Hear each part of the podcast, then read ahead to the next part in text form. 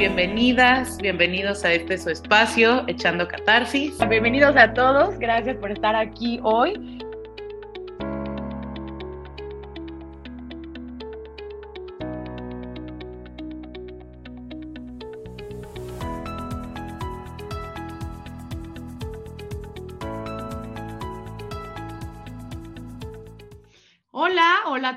Bienvenidos a un nuevo episodio de Echando Catarsis. Qué emoción estar aquí nuevamente. Hola, Hanna. Hola, Fer, qué emoción estar aquí. Hola a todos, bienvenidos a este espacio.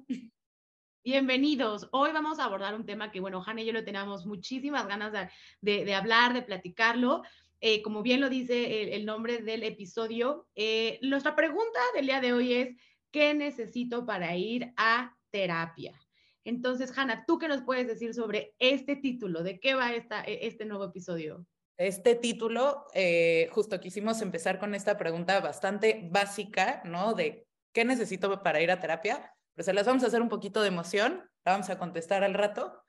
Antes vamos a hablar un poco, ¿no? Queríamos empezar desde lo básico. Cuando hablábamos de, de, de empezar con echando catarsis, dijimos, vámonos a las bases. Hoy vamos a hablar básicamente de qué es la terapia, qué necesito, ¿no? Empezando un poco, yo les puedo platicar esencialmente qué es la psicoterapia. Más allá de, de cuál sea la corriente, de cuál sea tu motivo de consulta, de, de por qué vas a terapia, la terapia es básicamente un espacio en el que a través de una conversación, nosotros los psicoterapeutas no fungimos como consejeros. Esa, esa como idea de, ay, voy a ir a terapia para que me digan qué hacer, spoiler alert, no es real. Eh, nosotros más bien los terapeutas fungimos un rol como de guías que permiten la reflexión. Somos acompañantes del proceso, ¿no? Vienen con nosotros los pacientes, clientes en algunas corrientes, y nosotros vamos acompañándolos en este proceso reflexivo y de sanación. Así es, justo como lo dijo Hanna, ¿no? Es esta relación muy particular. Eh, sin embargo, también platicábamos sobre este, este, este título y cómo lo queríamos abordar y las dos nos dimos cuenta que es, es, es mucha o es muy constante la pregunta de las diferencias entre un psicólogo, entre un psicoterapeuta, incluso hasta eh, con temas de la psiquiatría, ¿no? Entonces, eh, yo quiero partir haciendo esas divisiones, ¿no? Como para entender bien estos tres puntos. Voy a empezar con el psiquiatra, porque ese creo que es lo más distinto y como que lo más, eh, no alejado, porque no queremos hacer una diferencia ni una distinción, pero sí es, el psiquiatra tiene otra, otro camino recorrido. Es decir, el psiquiatra es un doctor, ¿no? Es un médico, estudió medicina, se especializa en psiquiatría y, bueno, por el hecho de que es médico, es el capacitado para, por ejemplo, dar medicamentos, ¿no? Eh, eh, nosotros, por lo menos a mí nunca se me ha ofrecido, pero habrá gente que piense que un psicólogo, que un psicoterapeuta puede medicar y la realidad es que no. La única persona con eh, la cédula literal para poder hacerlo es un psiquiatra, un psiquiatra que estudió medicina, que sabe absolutamente todos los procesos del cuerpo, de la biología, en fin, y esa es la persona que puede medicar.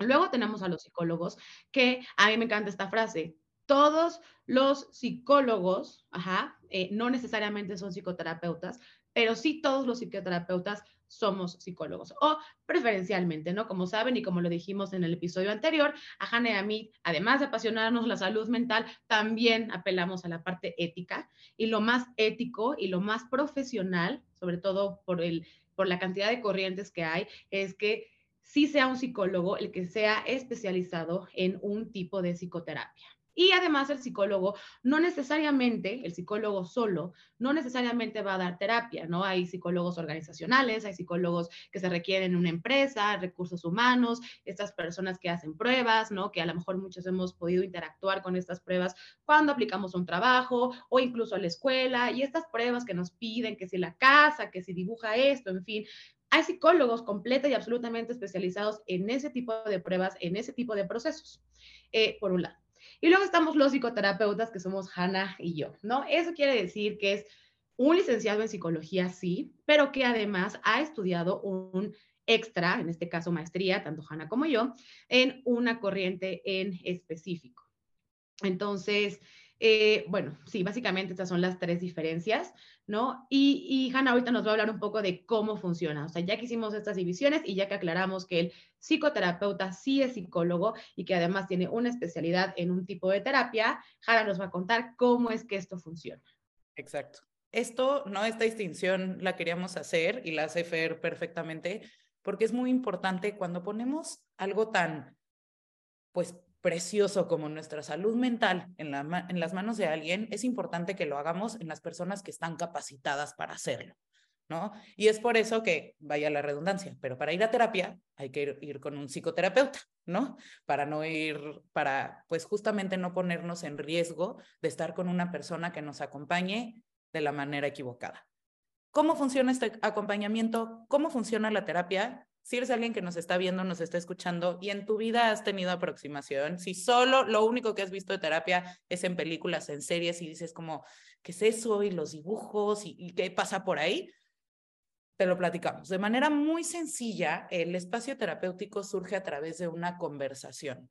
Es básicamente un espacio en el que nosotros terapeutas platicamos con los pacientes utilizamos muchas técnicas de preguntas, de, de intervenciones, en donde vamos justamente guiando esta conversación para permitir las reflexiones, los insights, eh, justamente eh, estos procesos que, que, van a llevar al cambio en la vida, ¿no? Esencialmente, ¿qué es la terapia? Es muy similar a una conversación. A veces utilizamos efectivamente elementos como, como los dibujos, especialmente, por ejemplo, con niños utilizamos la terapia de juego. A veces también trabajamos como con, con tareas, ¿no? Así como que en la semana tienes que hacer tal o tal tarea, ¿no? Son tareas más fáciles que las del colegio, por lo general, ¿no? Son tareas terapéuticas, eh, pero en general así es un poco como lo que funciona. Y Fer hacía la distinción de, de psicólogos, psiquiatras y psicoterapeutas no porque entre nosotros estemos peleados, al contrario, ¿no? Somos los tres aliados a favor de la salud mental y de hecho nosotros a cada rato estamos trabajando con psiquiatras, con psicólogos, pero más bien hacemos la distinción porque es importante entender que estamos cada uno luchando por el bienestar de las personas, pero un poco desde nuestra trinchera, ¿no? Que hablando de las trincheras, no se pierdan, el próximo episodio vamos a súper profundizar y vamos a hablar de las distintas corrientes porque así como hay psicólogos, psiquiatras y psicoterapeutas, dentro de los psicoterapeutas también existen muchas corrientes que trabajan distintas problemáticas, trabajan de distinta manera. No se pierdan el próximo episodio, va a estar padrísimo, vamos a hablar a profundidad de estas corrientes. Pero un poco para dar contexto, eh, les vamos a platicar un poquitito de Fer y de mí, cuál es nuestra corriente, un poco para que entiendan desde dónde viene nuestra visión. Así es, justo Hanna lo explicó súper bien, muchas gracias por esa distinción. Eh, en mi caso, yo soy una psicoterapeuta psicoanalítica, es decir, lo mío es el psicoanálisis.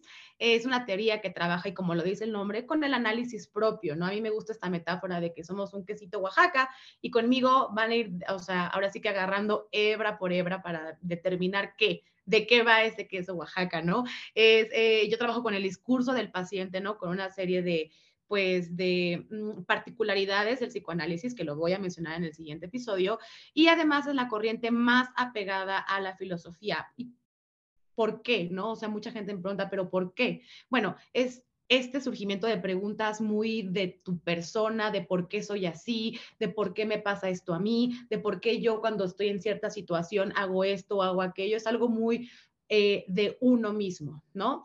Eh, trabajo con la individualidad del paciente y obviamente entiendo, ¿no? Y eso es algo que lo que Hanna y, a Hanna y a mí nos tiene haciendo este proyecto, que ambas corrientes, nuestras corrientes, se pueden eh, un poco como que convergen en cierto punto, porque yo entiendo que el individuo está, pues como que dentro de un sistema, ¿no? Que eso Hanna lo explicará ahorita, pero yo apelo más hacia la individualidad, ¿no? A, si me importan sus alrededores, obviamente, pero me importa más su discurso, su propia vivencia y su propia percepción de lo que sucede en ese mundo. Por más que estemos en un mundo, como bien lo dice el dicho, cada, cada cabeza es un mundo, bueno, pues esa es mi chamba, ver qué es eso que está en tu cabeza en ese mundo en el que tú vives. Es más o menos así.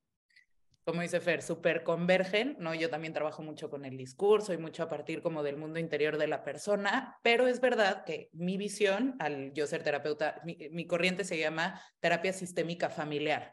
Eh, yo de hecho trabajo con individuos, parejas y familias. Eh, y justo nuestra visión es un poco más desde lo amplio, ¿no? Un poco más relacional. Yo claro que trabajo con la persona, como dice Fer, pero eh, mi visión es un poco más desde lo de afuera, ¿no? ¿Qué, ¿Qué tanto influye en tu individualidad el hecho de que seas hermano, el hecho de que seas vecino, el hecho de que seas pareja? Un poco más trabajamos cómo esas relaciones te definen e influyen tu vida, ¿no? Entonces, en ese sentido, como que iremos, lo, lo vamos a platicar muchísimo en los próximos episodios, pero cómo convergen y cómo se separan un poco nuestras corrientes, ¿no? En qué se parecen y en qué no se parecen. Eso es un poco como, en esencia, la visión de Fer y un poco la visión mía. Pero así creo que ya le hicimos suficiente emoción, Fer. Ya llevamos un rato platicando y de terapia y de ti de mí, ¿no? Y no hemos resuelto, a ver. Y las diferencias y no hemos resuelto la pregunta. ¿Qué necesito para ir a terapia? Pues el paso número uno, la base es querer ir a terapia, tener las ganas de aventarte, lanzarte a empezar este proyecto. Yo concuerdo con Hanna, ese es como el paso a la base, el cimiento, el querer ir a terapia, querer cuestionarte, ¿no? Querer saber, bueno, yo qué, cómo, de dónde, por qué me construí, cómo me construí, por qué soy como soy, en fin, ¿no? Una serie de preguntas. Y más que querer ir a terapia, que sí es la base, es poder entrarle al propio discurso, ¿no? Hanna nos explicaba que en esta relación, y digo un poco ficticia porque no es una relación que se dé fuera del consultorio, eh, obviamente ir a hablar con amigas, hablar con tu familia, en fin, no puede ser catártico y puede ser eh, que te ayude, sin embargo, siempre recibes el consejo, es una relación distinta, no voy a decir si es mejor o peor, es distinta. En este espacio psicoterapéutico, con el psicoterapeuta cual sea que sea la corriente, es ir a escuchar tu discurso, tu propio discurso, es escucharte, es entenderte, desconstruirte y volverte a construir desde una perspectiva diferente. Nosotras, psicoterapeutas, siendo esos facilitadores. El querer ir a terapia efectivamente es la base, pero también poder sostener la terapia y poder entrarle al discurso es muy, muy importante. Y es difícil. Mucha gente dice, no, está cañón. Sí, porque vas a escuchar tu historia desde tus palabras, desde tu perspectiva, desde tu percepción.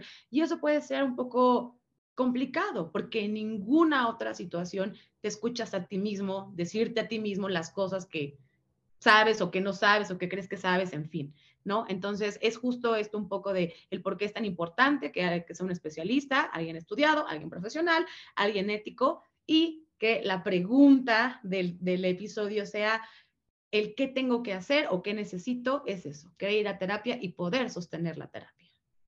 Justamente, es de valientes, pero vale completamente la pena. Si alguien, si alguien escuchándonos hablar de qué necesitas, de qué es esto, siente esa inquietud de fíjate que yo sí me siento ahorita con, con esas ganas, con, con, con esa posibilidad de sostener, como dice Fer, acuérdense, el recordatorio de cada episodio, echando catarsis, no es un sustituto de terapia. Y ahora que escucharon muy a profundo lo que es la terapia, estoy segura que lo pueden súper corroborar.